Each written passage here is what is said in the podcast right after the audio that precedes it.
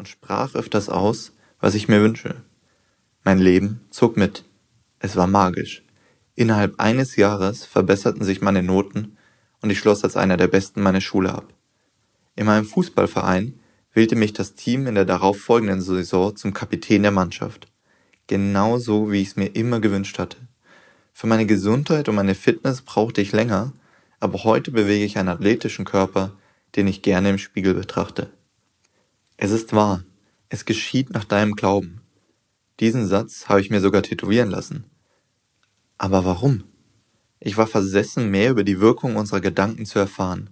Es heißt, dass jeder Mensch eine Frage in seinem Herzen trägt, die sein Leben leitet.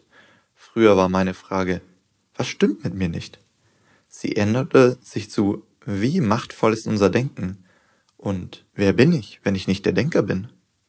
Ich las unzählige Bücher über Religion, insbesondere über Buddhismus und Hinduismus, Psychologie und Philosophie. Ich begann mit 21 eine ganzheitliche Coaching-Ausbildung bei einem der Top 100 Trainer Deutschlands. Zudem studierte ich erfolgreich Psychologie und fand Antworten in Meditation und in stundenlangen Spaziergängen. Dieses Wissen trage ich in diesem Buch zusammen. Es ist praxisorientiert und führt dich in die tiefsten Tiefen des Kaninchenbaus. Dieses Buch hilft dir, dich von tiefsitzenden, limitierenden Ansichten über dich und diese Welt zu befreien. Ängste werden zu Gespenstern degradiert, die sich hin und wieder zeigen, aber keine Macht mehr über dich haben. Du wirst mutiger und sicherer. Es wird dir leichter fallen, auf Menschen zuzugehen und deine authentische Ansichten zu teilen. Dies schafft mehr Verbundenheit und damit Liebe. Mit diesem Werk habe ich einer meiner größten Wünsche erfüllt. Ich reiste durch Asien und schrieb an den schönsten Stränden mit dem Blick zum Horizont. Keine Aufgabe hatte mich bisher dermaßen erfüllt. Du wirst diese Begeisterung zwischen den Zeilen hören. Ich habe unzählige Geschichten und Metaphern in dem Buch verwendet, gespickt mit Humor und Leichtigkeit.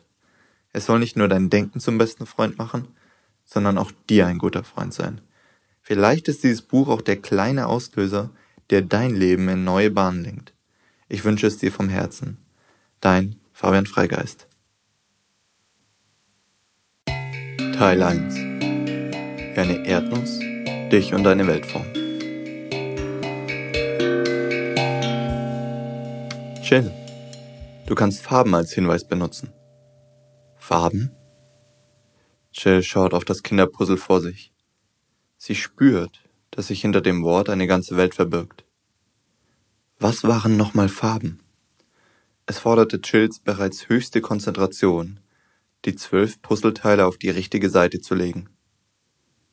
Begleitet wurde ihr Kraftakt von einem dumpfen, rhythmischen Pochen an der linken Seite ihres Schädels. Die Narbe, die eine baseballgroße Fläche umzäunt, ist durch ihren wiedergewachsenen Haaransatz verdeckt. Dieselbe Frau, die angestrengt über die Bedeutung von Farben nachdenkt, ist Neuroanatomin, ausgebildet in der Harvard Medical School.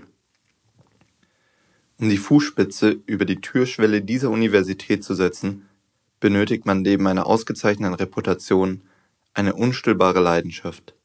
Chill vereinte beides. Von klein auf beobachtete sie bei ihrem großen Bruder Missverhältnisse. Verhalten, die darauf deuteten, dass er die Welt anders wahrnimmt als sie selbst. Sie fragte sich, warum sie ihre Träume mit der Realität verknüpfen konnte, während seine Träume Illusionen, Trugbilder und Verblendungen weichen mussten. Jahre später wurde bei Chills Bruder Schizophrenie diagnostiziert. Sie war entschlossen, Wege zu finden, um ihn und anderen zu helfen. Ihre eigenen Erwartungen waren so groß, dass die Erwartungen der Elite-Universität nahezu lächerlich aussehen. Jahre später wurde bei Chills Bruder Schizophrenie diagnostiziert. Sie war entschlossen, Wege zu finden, um ihn und anderen zu helfen. Mit 35 war sie bereits das jüngste Vorstandsmitglied in der National Alliance on Mental Illness und reiste von Stadt zu Stadt, um die Vorurteile gegenüber mentalen Kranken aufzuklären. Dabei hatte sie die schwierige Aufgabe, ihre Zuhörer davon zu überzeugen, ihre Gehirne nach dem Tod zu spenden. In jener Zeit konnte sie nicht ahnen, dass zwölf Jahre später über 30 Millionen Menschen ihren TED Talk sehen würden. Weitere Millionen kamen hinzu, als sie von Oprah Winfrey interviewt wurde und ihr Buch Mein kraftvoller